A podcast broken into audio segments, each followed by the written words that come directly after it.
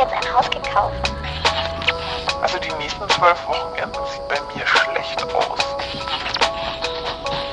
Ich hab da im Rücken so ein Stechen. Sind wir endlich da? Ja.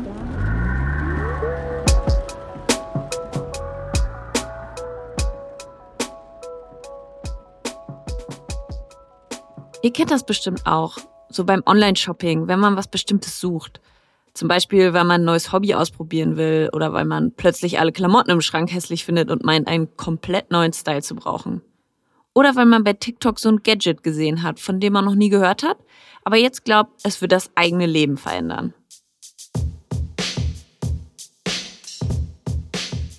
Man fängt so an zu recherchieren, vergleicht Modelle, Preise, Bewertungen fällt in so ein richtiges Rabbit Hole. Ich liebe das ja. Und dann dieses Gefühl, wenn man das perfekte Ding gefunden hat und auf Bestellen klickt. Beste. Aber da ist es ja noch nicht vorbei. Es folgt die Aufregung. Uh, mein Paket wurde verschickt. Jetzt erstmal alle 10 Minuten tracken, wo es gerade ist. Und dann dieses Hi, wenn der Paketbote klingelt. Fühlt sich jedes Mal an wie Weihnachten.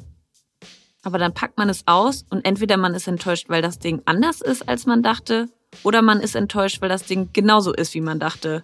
Aber dieses Gefühl von davor, dieses High, das ist, sobald man es in den Händen hält, irgendwie schon wieder weg. So ungefähr stelle ich mir das Leben der Reichen und Berühmten vor. Nur dass bei ihnen diese ganze Recherche, das Vergleichen, das Geld zusammensparen, das Warten einfach wegfällt. Stellt euch vor, all eure Bedürfnisse werden immer sofort befriedigt.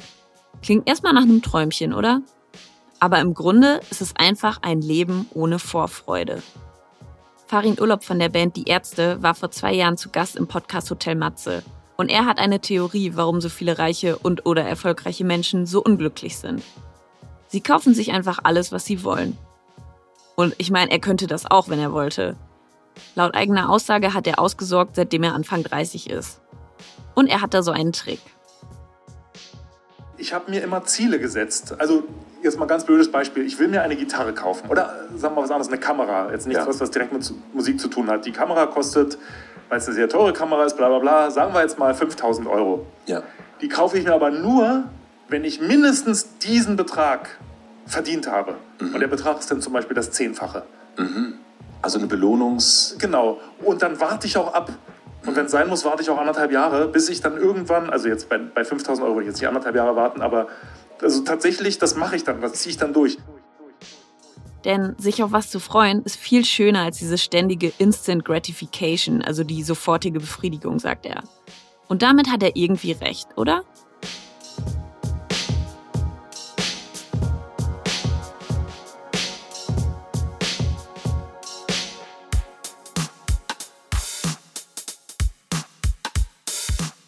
Ruhm und Erfolg. Das sind für viele Menschen Life Goals. Schon als Kinder träumen wir davon, Profifußballerin zu werden oder Rockstar oder Künstler. Jobs in der Öffentlichkeit mit viel Geld, hoffen wir zumindest. Manche träumen vielleicht bis heute davon.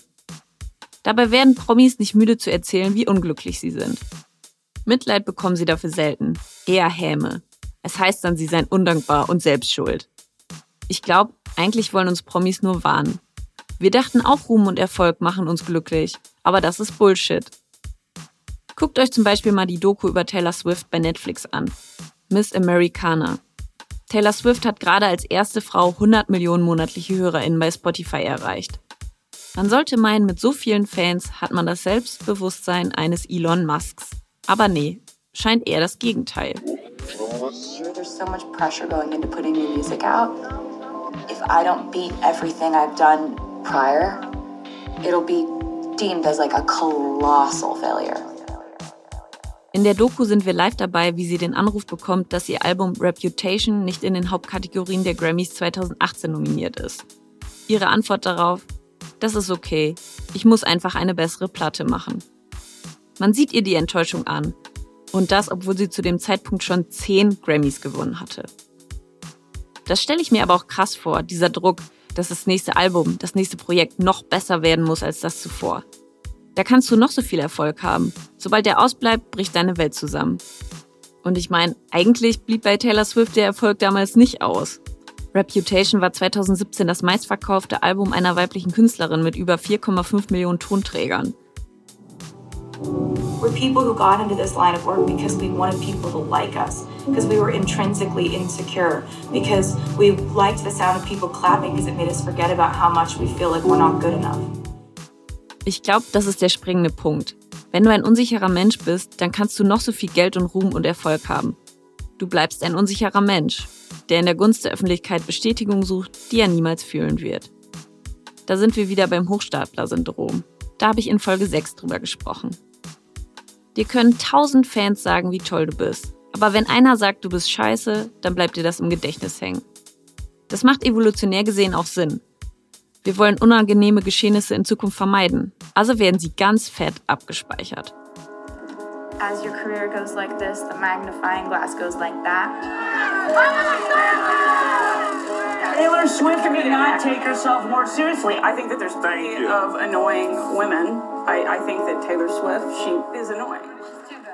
Wäre ich berühmt und würde die Kommentare über mich lesen, würde ich wahrscheinlich nie wieder aufhören zu heulen.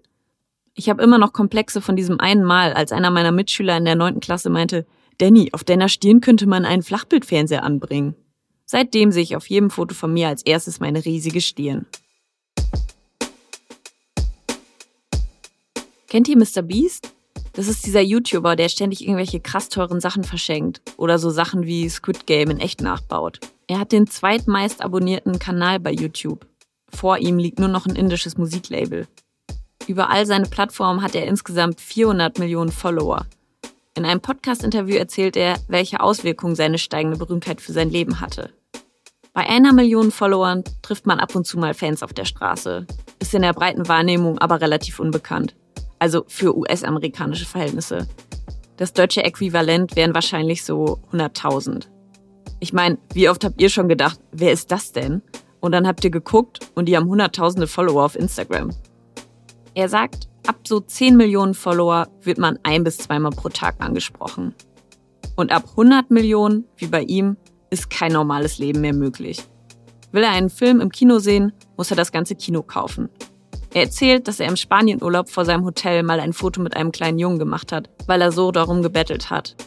Plötzlich wusste die Presse Bescheid, es standen 200 Leute vor dem Hotel, manche haben an alle Zimmertüren geklopft, um ihn zu finden. Er musste selbst Security anheuern, die das Hotelpersonal unterstützt hat, damit die Leute nicht vollkommen durchdrehen. Und das alles nur, weil ein kleiner Junge ein Foto gepostet hat. Das sind so Momente, in denen er sich fragt, ist es das wert? Influencerin sein gehört mittlerweile zu ganz normalen Berufswünschen. Aber neben den Fans gibt es noch etwas, das viele übersehen. Du wirst zu einer Firma. Und je größer die wird, desto mehr Existenzen hängen von dir ab. Normalerweise ist ein Unternehmen ja so aufgebaut. Oben gibt's den oder die CEO, darunter dann immer mehr Leute mit immer weniger Verantwortung. Eine Pyramide eben. Bei InfluencerInnen ist das Ganze umgedreht, wie ein Flaschenhals. Oben gibt's jede Menge Personal, Menschen, die ihr Geld damit verdienen, dass du Content produzierst. Und unten stehst du. Und wenn du wegfällst, bricht alles in sich zusammen. Du kannst nicht ersetzt werden. Im Gegensatz zu CEOs. Die werden ständig ersetzt.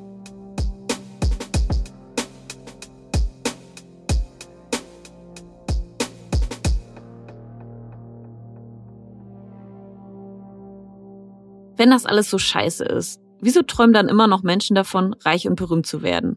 Und wieso gibt es immer noch so viele Menschen, die jeden Tag aufs Neue beschließen, berühmt zu bleiben? Das hat sich Emma Chamberlain in ihrem Podcast gefragt. Sie gehört zu den bekanntesten YouTube-Persönlichkeiten der Welt, ist mittlerweile Fashion-Ikone und betreibt ein eigenes Kaffeeunternehmen. Nebenbei bemerkt, sie hat das schönste Haus, das ich je gesehen habe. Und das liegt so außerhalb meiner finanziellen Möglichkeiten, dass ich heulen könnte. Emma glaubt, es liegt an der rosaroten Brille, die wir als Gesellschaft aufhaben. 99 Prozent von uns waren halt noch nie berühmt. Und wenn wir etwas nicht kennen, dann tendieren wir dazu, es uns viel romantischer auszumalen, als es in Wirklichkeit ist. Wie bei einem Menschen, den wir gerade daten und denken, das ist die Liebe unseres Lebens. Obwohl wir sie kaum kennen. Oder gerade deswegen. Vielleicht wollen wir auch gar nicht hören, wie sich Promis beschweren. Das würde ja unsere eigenen Träume zerstören. Ich stelle mir das ein bisschen vor wie beim Elternwerden. Da redet man sich ja auch ein. Bei mir wird das anders. Und was ist mit den Promis, die sich beschweren? Warum hören die nicht einfach auf? Weil sie irgendwann sowas wie süchtig nach Aufmerksamkeit werden. Once something becomes the new normal, you're always looking for more stimulation, something that will excite you even more. And I think celebrities actually hit a point where they don't know what is left to mentally stimulate them. Um überhaupt noch irgendwas zu fühlen, brauchen sie immer mehr Aufmerksamkeit und vielleicht auch immer mehr Geld. I also think a lot of celebrities stay famous because fame becomes such a part of their identity. I think a lot of celebrities would feel really embarrassed to quit. Actually, they would feel like the world would view them as a failure. Bei den meisten würde der Schritt aus dem Rampenlicht auch bedeuten, den eigenen Lebenstraum aufzugeben. Etwas, auf das man jahrelang hingearbeitet hat. Wenn man kriegt, was man immer wollte, hat man Angst, es wieder zu verlieren.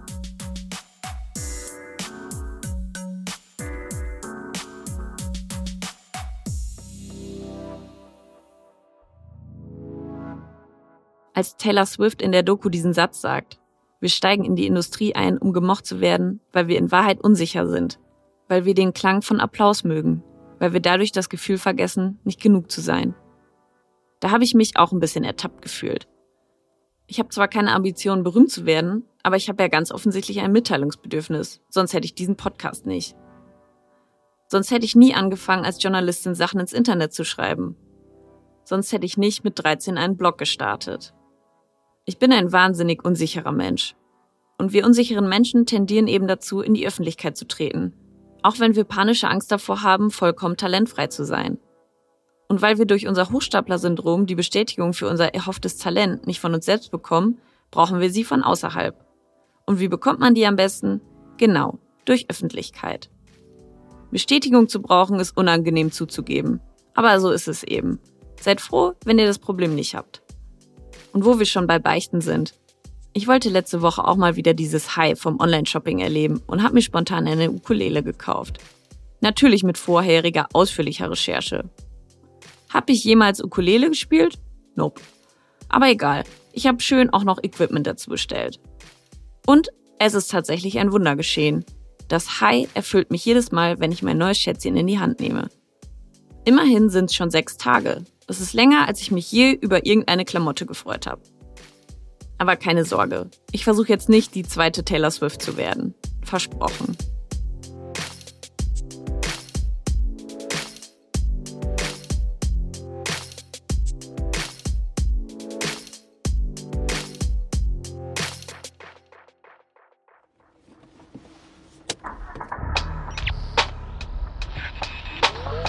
Wenn euch der Podcast gefällt, würde ich mich wahnsinnig über ein Abo oder eine Bewertung freuen. Feedback könnt ihr gerne bei Instagram dalassen. Sind wir endlich da, alles zusammengeschrieben.